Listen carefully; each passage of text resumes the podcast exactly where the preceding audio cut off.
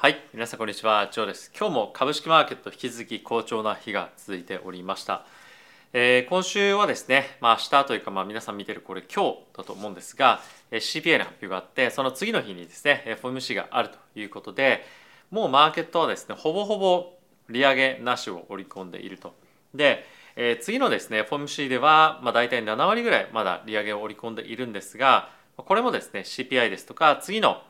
えー7月のですねえー雇用統計そしてえー次また CPI があるんですけれどもえーそういった数値の末ですねまた全然その利上げをしないよという方向にえー来てもおかしくないのでえーこの辺りについてはですねまあしっかりとえーそういったデータを見ていきたいと思いますしまああとはこの FOMC が終わった後にまたいろんな方々がですねまあこういった FOMC そしてまあ CPI の結果をもあのベースとしていろんな発言出てくると思うのでえーそのあたりをですね継続的に見ていきたいなと思っております。でえ今日ヒットマップ見ていただいても分かります通り、まあ、引き続きですねやっぱりテック銘柄すごい強いなという感じですね、えー特に半導体関連のところっていうところが、えーすごいまあ明るい緑になっていてえー2%を超えるようなですね大きな上昇をえー記録しているということで、えーまだまだこの辺りの領域の勢いというのは止まらなそうだなというところもありますし、まあ、あとやっぱり先日ですね、まあ、アップルのえーまあいろんな製品の発明あの説明とかっていうのもありましたけれども、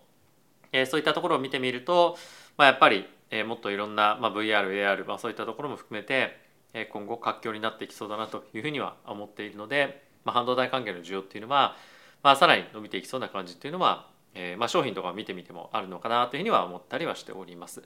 はい、で今日はですね、えーいろんな投資家が、まあ、今ポジションどうしてるのかって結構気になりますよね。もちろん今株式マーケットに対して資産が入ってきているっていうのはまあわかると思うんですけれども、まあ、それについてなぜかっていうところもですね解説していきたいと思うんですよ。っていうのも今日はですね世界で最高のヘッジファンドというふうに言われているブリッジウォーターっていうですねヘッジファンドのま創設者のレイダリオさんのコメントも出てきたりしていて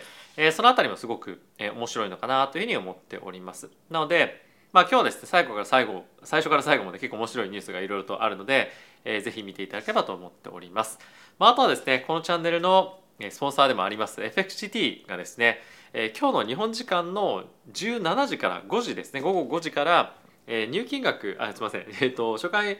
でえ口座開設していただいた方に対して2万円のですね入金ボーナスというものを開始します。でこれは未だかつてない規模の2万円のあの初回の初回というか、まあ、口座開設するだけでもらえるボーナスですね。なので、えーぜひですね、皆さん使っていただければと思います。以下のこれ概要欄の方の、リンクからですね、適用になりますので、えーぜひですね、えー使い方どうかというところも参考にしていただいて、えーご活用いただければと思っております。はい、ということで、えーこちらのチャートから見ていきましょう。まずはですね、ダウがプラスの0.56%、S&P がプラスの0.93%、ナスダックがプラスの1.53%、ラッセル2000がプラスの0.38%となっております。米国の10年債の金利なんですけれども、えーほぼ動いていないというところで3.73%となっております。えー、FX 為替なんですけれども為替についても今日はすごく動きが小さかったんですね。まあ、終わってみればということであるんですが、えー引き続きドル円に関しましては139.56というところで推移をしております。で今日はですねなんといっても原油はですね大幅に下落してました。67.07というところで4.42%まで下落してましたね。でゴールドについても、1972ドルというところまでえー下落をしていますが、まあ、このあの原油の下落については、まあ、やはりえー今後経済の下落あの懸念下落というかまあ減速というところも一つえー懸念があると思いますしまあとは今後こういったえー原油相場のですね下落に対してえーサウジアラビアがまたどういうふうに反応してくるかっていうのも一つ注目のポイントにはなってくるのでえー原油のボラティティですね、まあ、トレーニングまあしている方にとっては非常に、まあ、ある意味嬉しいえーような状況かと思うんですけれども、まあ、僕もたまにこういった原油とかをですね FXGT 通じて取引をしたりするんですが、まあ、想像以上にやっぱボラティリティが結構高いので、トレードされる方は気をつけていただければと思っております。はい、ということで今日はこちらのニュースから見ていきましょう。まずですね、パウエル議長が、まあ、今引き続き、非常にまあ難しいシチュエーションにいて、判断が難しいですねというところにありますと、まあ、これ何を言いたいかっていうと、FED の中でかなり意見が割れていると。でプラス経済に関してはまあ引き続き強くて、CPI も思った以上にあのまあなんていうんですかね、えー高い水準でまだ維持をしていると。ただしその一方で、え不動産のマーケットとか、まあ、後ほど触れていくんですががですねかなりまあ悪くなってきているという話もあるので、まあ、経済の減速だったりとかは、まあ、着実に来ているような印象もあると。でプラスそれが本当に悪くなった際には、まあ、結構なですね大きな規模の銀行の、まあ、いろんなそのリストラクチャリングっていうんですかね、えーまあ、いろんな買収したりとかしなければいけないような状況になるかもしれないというふうにも言われているので、えー、この辺りはですね、まあ、結構判断がまあ難しいというふうに言われていますが、えー、パウエル議長としてはですね、まあ、前回もお話ありましたがもうほぼ利上げは終わりだろうと。であとはどれぐらい今の金利水準を維持していくかというところだと思うので、まあ、もう一回もしかすると利上げあるかもしれませんが、えー、まあじゃあ次はいつどういったらどういったタイミングで利下げをしていくのかというところが、まあ、メインのフォーカスだと思うので、えー、そのあたりですね、まあ、次の FOMC でいろいろと聞ければと思いますが、えー、ただし今はですねまだそういった議論をですねするには早いというような言及にとどまるんではないかなというふうに思うので、えー、利下げの期待感というところはなかなか判断が難しいような、え、ポイントになるんじゃないかなというふうには思っております。はいでまあそんな中のですね今の利上げの織り込み状況というところなんですが、えー、こちら見ていただきたいんですけれども、えー、6月のタイミングでは利上げなしとただし7月26日では利上げ織り込み状況がま現在7割を超えているというような状況にありますね。でこれが大体11月まで続いていくと見られていて12月から利下げみたいな感じにはなっているんですがまこれは今日のですね CPI そして次の月の雇用統計また CPI の発表があるのでそれ次第で大きくまたドーンと変わる可能性もありますしあとはそのタイミングで他のですね、まあ、いろんな経済指標やあとアメリカのですね不動産市場金融市場というところが弱くなってきたりすると大崩れする可能性もあるのでこの辺りはですね、まあ、経済指標のみならず他の関連指標というところもですねしっかりと見ておくことでよりまあマーケットを予想しやすくなるんじゃないかなと思います。でこんな状況の中ですね、まあ、非常に面白いなと思ったのがこちらゴールドマン・サックスとモルガン・スタンレーのですね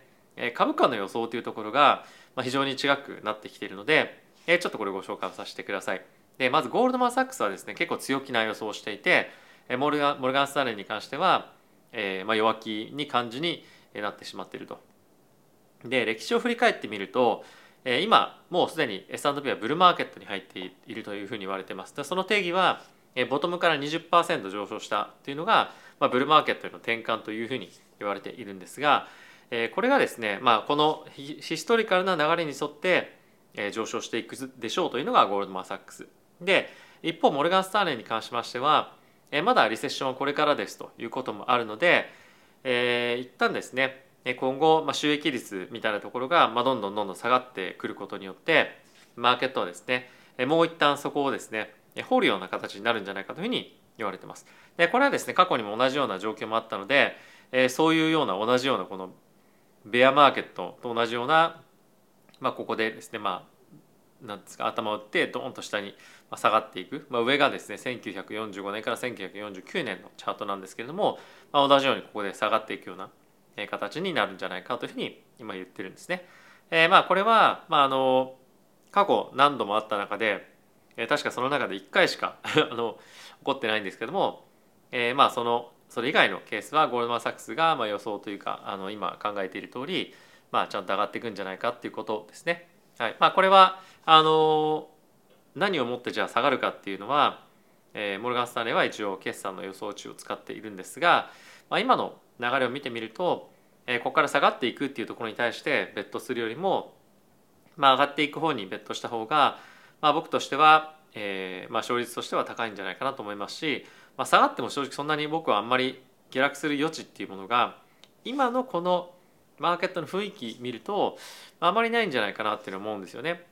で、えー、まあそんな中で今ちょっと面白いなと思った記事がヘッジファンドがですね債券を今めちゃくちゃ売ってますと、まあ、債券弱気派。まだ金利が上昇していく可能性があるよね。そして高くその金利が維持し続ける可能性あるよねということで米国債に対してショートのポジションですね今拡大をしていると。いうことがえニュースに出ていました。えこれは非常に面白いなというふうに思ったんですけれども、まあ、いずれにせよえ高い金利が維持されてももう金利の上昇というのが終われば、まあ、株式への資金流入というところが、まあ、一つ助長されるでしょうというのがヘッジファンドの一つの流れですね。でもう一個これ先ほどちょっと申し上げたような話ニュースなんですけれどもえ見ていただきたいのが、えー、こちらレイダリオさんがトレジャリー、まあ、これ米国債ですね。はリスキーですと。今アメリカっていうのはですね、まあ、非常に債券の問題を大きく抱えている、まあ、あのつまり何を言いたいかというと、えー、債務上限の引き上げをですね、まあ、急速にいろいろとやらなければいけなかったように、えー、債務をですねもう抱えて、えー、これ以上ですね縮小できるできないような、まあ、今状況にあるということで、えー、今後ですね、まあ、いろんなその債権問題ということを大きく抱えていく可能性がありますよと。なのでそんなアセットをですね持っているのはかなりリスキーだし今後もしかすると格下げとかっていうところも含めて可能性があるんじゃないかということで債券をですねなるべく持たずにであれば株の方があのいいんじゃないかっていうようなことをレーダリオさんは言ってるんですね。まあ、そんな中ですねもう一つ面白いなと思ったニュースが、まあ、さっきのヘッジファンドは、まあ、株ロングでしたよね。でまあ債券ショートでこれはまああのヘッジファンドの動き流れなのかなというところでは思うかもしれませんがこちらピムコというですね世界最大の債券の運用ファンドですかねがあるんですがまあここもですねドルアンダーウェイトとして判断をしていると、まあ、つまりまあ今後ですねあのドルの信頼がまあかなり失墜する可能性がまあありますよというところで、えー、まあいろいろと話をしていてそれに対して新興国ですとか、まあ、他のですね、えまあ、現在の何て言うんですかえっとまあいろんなそのメジャー主要国の通貨っていうところを、え、ロングしていくと。で、え、これはですね、まあ、いろんな見方があると思うんですけれどもやっぱりその米国債にも対してもやっぱりそのあまり、え、まあそれを持っていくメリットが、まあ、なかなかないというところに加えてやっぱりその今の経済状況景気状況プラス、まあ、財政状況というところを見てみるとやっぱりアメリカ弱いよねというところが、まあ、今あの見られているところなんではないかなというふうに思いますね。まあ、一応今回はあのそれの対比としてイギリスをですねオーバーウェイトしているというようなことがやっぱり言われているんですけれども、まあ、いずれにせよ今年そしてまあ来年に通じて大体このドルが弱くなっていく流れっていうのはえ続いていくんじゃないかということでまあそのドル資産みたいなところに対して、えなかなかその本当に興味があるじゃあそこに大きくベットしようみたいな人が、まあ、いるのかっていうと、まあ、ちょっと今は、難しい状況なのかなというふうに、えまあ、今これらのニュースを見ると感じられるのかなというふうには思ったりをしてます。はいでまあ、そんな中ですねアメリカの商業不動産が、まあ、今、え、新たなですね、まあ、地銀の破綻の原震に、え、震源か震源になるというふうに言われてます。でこれはなぜかっていうと商業不動産に対して貸付をしている銀行っていうのが、まあ、多くあると思うんですが、まあ、それらのメインがですね、えー、まああの地銀だったりというふうになっていますと。で今プラスですね地銀がまあそのお金を貸している商業不動産なんですけれども借り換えがすごく難しくなっているつまりまあこれらのビジネス、まあ、その商業不動産が入っているようなモールとかに関しても、まあ、今アメリカ行ってみるとえ結構ですね空きがあったりとか、まあ、人足がですねあまりまばらだったりとか、えー、まあいろんな理由で、えなかなかビジネスがうまくいってないと。で、まあ、ちょっと先日もツイッターでもあったんですが今アメリカはですねあの買い物を行って950ドル以下だと、まあ、万引きというか、まあ、したりとかしても、えー、調べもしないと。でまああの店の店員も逆にそれを捕まえようとするとクビになっちゃうみたいな感じで、まあ、それはあの従業員の安全をです考慮してということですね。なので、まあ、結構治安も悪化してるんですよね、まあ、そういったショッピング街とかっていうところについても。なので、えー、まあやっぱりあの商業用施設っていうところの需要もそうですし、えー、まあそこに店を構えるっていうところのコストも以前よりも上がっていると思いますので、えー、なかなかちょっとやっぱ難しい状況に今あってそういったところがデフォルトすることで地銀がですね、まあ、さらなる信用収縮の方向に向かう可能性があるということで、えー、かなり今、まあ、危ないんじゃないかっていうことが話もありますね。でプラスやっぱりリモートワークっていうところもあるので、まあ、なかなか、まあ、以前よりも出かけたりするタイミングっていうのもなかったり、まあ、するの皆さんも、まあ、そうなんじゃないかなと思ってます。えー、こちらも面白いなと思ったのが、え、今アメリカのコンスーマー、まあ、一般消費者ですねが、え、いろんなものをクレジットカードとかで、えー、買っていたりすると思うんですけれども彼らがですね実際にその実用品に対して、まあ、いろんなローンで払って買っているもの、まあ、車とか、えー、まあそういった普段の、まあのまあ、いろんなものがあると思うんですがそれらの、えー、遅延滞納率みたいなものが、まあ、今下落減少してきてるらしいんですよ。なのでその US のコンスーマーのいわゆるその懐状況みたいなところっていうのは、まあ、正直そこまで悪くないのかなっていうのは感じていますと。ただし、まあ、使ってるところっていうのが、まあ、これまで何回も何回も言われてましたけれども物を買うっていうよりもサービスっていうところにお金が向かっているっていうところもあるので、まあ、やっぱりモールとか、まあ、そういった、まあ、実店舗を構えてやってるビジネスっていうのは、まあ、少し厳しかったりしますし、まあ、あとはお金がなくはないので、まあ、実際に手元にあるま生活必需品ですよねアメリカで車っていうのは。なのでそういったところへのお金っていうのはまあ使えるように今はなっているというところで、まあ、この辺りを見てみると商業施設とかっていうのはもちろんすごく、えー、まあ不安定ではあると思うんですけれども、まあ、やっぱりえ旅行だったりとか、まあ、とはそれに関するようなものに対してのお金はしっかりと使われているというところなので経済が本当に今すぐ破綻するみたいな感じではまだないのかなというふうには思ったりはしますね。はい、まだこのあのアメリカのコンシューマー消費者がある程度強い、えー、まあお財布状況っていうのは、えー、マーケットにとって悪いことではないと思うので、まだまだこれもサポート要因ではあると思うんですが、え、同時にさっき言っていたような不動産市場の崩れ下落みたいなところは、まあ、非常に大きな規模の、えー、まあ金融不安につながる可能性もあるので、えー、ちゃんと見ておきたいかなと思っております。はい、でちょっとチャートを見ていきましょう。はいこちらですね、えー、ナスダックなんですけれども、えー、ナスダックの今の水準感として、えー、2022年のですね、えー、大体まあ4月近辺の高値というところをトライをしていますと。で今日すごく注目を集めたのが S&P ですね。今こちらまさに2022年の4月っていうところをまたこちらもトライにしようしに行こうとしているんですがその前にこの2022年の8月のピークっていうところをちゃんとボーンと抜けてこれたっていうところが、まあ、非常にテクニカル的に大きいんじゃないかというふうに言われていて一部のですね投資家の方からにつきましては4900ドルぐらいですねあの今年のターゲットとして持ってもいいんじゃないか。つまり過去の市場の最高高値というところを更新していくような水準感まで上がっていく可能性があるんじゃないかということで結構ですねやっぱ期待感というのがすごく高まっていてプラスブルーマーケット開始したっていうようなまあある意味宣言みたいなところも出てきているので、この辺りはですね、まあ、アップサイドを見込めるような、まあ、銘柄領域というところを中心に、変わりやすいような、え、状況に、まあ、なっていくんじゃないかなというふうに思います。はいでまあ、そんな中ですね、えー、皆さんが非常に気になっているのが、まあ、ドル円だと思うんですけれども、まあ、やっぱり、え、金利の、まあ、不安定さというところもあって、えー、なかなか、まあ、方向感出なくなってますね。えー、ただしその一方でこの辺りでですねこのような狭いレンジでの推移というところが続くと、まあ、次動くタイミングでボーンとですねどっちかの方向感にえ跳ねたり、まあ、もしくは急落したりとかっていうような動きも出てくると思うので、まあ、あまりこの狭いレンジでの推移っていうところが長く続くと、まあ、あまり良くなかったりするんじゃないかなというふうに僕は思ってますね。で一応今あの今日特に何か注目すべきポイントが金利の方であったわけじゃないんですけれども2年債の金利についても、まあ、狭い範囲で推移してますし10年債に関しても、まあ、同じ同様ですね、えー、この辺りを見てもなかなかやっぱり金利どっちの方向に行っていいかっていうのが、まあ、分からないとただしヘッジファンドでやっぱり大きく空売りをしているというようなニュースが出ている一方でマーケットの方の動きは、まあ、のなかなか鈍いような状況続いてますね。あそうだ今日すごく大事なポイントとして1個言いたかったのがあの銀行のさっきの不信信頼不信みたいなのがレイダリオさんのニュースであったじゃないですか。でこれですごく重要なポイントとして、えー、考えておきたいのが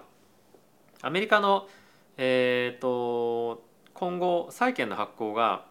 ものすごくあるっていう話しましたよねこのチャンネルでも。でそれはですねどう誰がじゃあ買うのかってなると、まあ、今の状況を考えると、えーまあ、ほぼ銀行が吸収するんじゃないかというふうに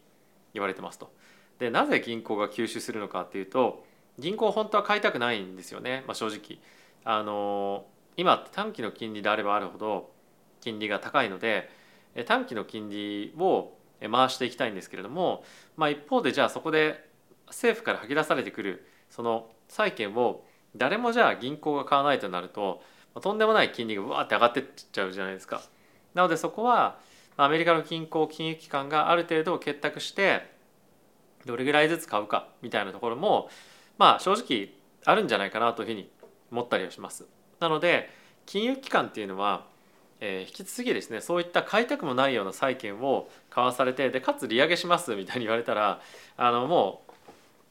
おそらくそれらの債券とかっていうのは、まあ、なかなか流動性も買いたいっていう人もいないでしょうし、まあ、いい値段で売れたりとか、まあ、金利がまだ上がっていくようであれば、えー、まあそういった意味でも、えー、損しやすいような環境にあると思うんですね。で一方で、まあ、その機械損失機械損失っていう観点で言うと今の3.7%前後のその 10, あの10年債の金利で回すより2年とかですね、まあ、あの今あのオーバーナイトで FED に対して貸し付けてですね、まあ、のお金を、えまあ、回すっていうことをやると、まあ、大体5%ぐらい、まあ、4.7%からまあ5%ぐらいの金利が、まあ、ついてくるわけですよね。でそうすると、えー、まあそんなものを持ってるのはまあ断然損しかないので、えー、まあ引き続き、まあ、その経営という観点でも厳しくなると思いますし、え、そんなことをやっていて本当に、え、この国は大丈夫かというようなまあ状況にもなりかねないので、え、金融株っていうのはちょっと、まあ、危ないなというかあのいろんな商業不動産の破産というところもですね、え、含めると、まあ、ちょっと危ないかなというふうに思うので、まあ、その辺りは気をつけておいた方がいいかなというふうに僕は思っております。はい、ということで皆さん今日も動画ご視聴ありがとうございました。まあ、ちょっと長くなってしまいましたが、えー、ぜひですね、えー、皆さんまだチャンネル登録されてない方は是非してあげると嬉しいです。今後とも頑張って続けていきたいと思います。ではまたマーケットのということで、ではまた次回の動画でお会いしましょう。さよなら。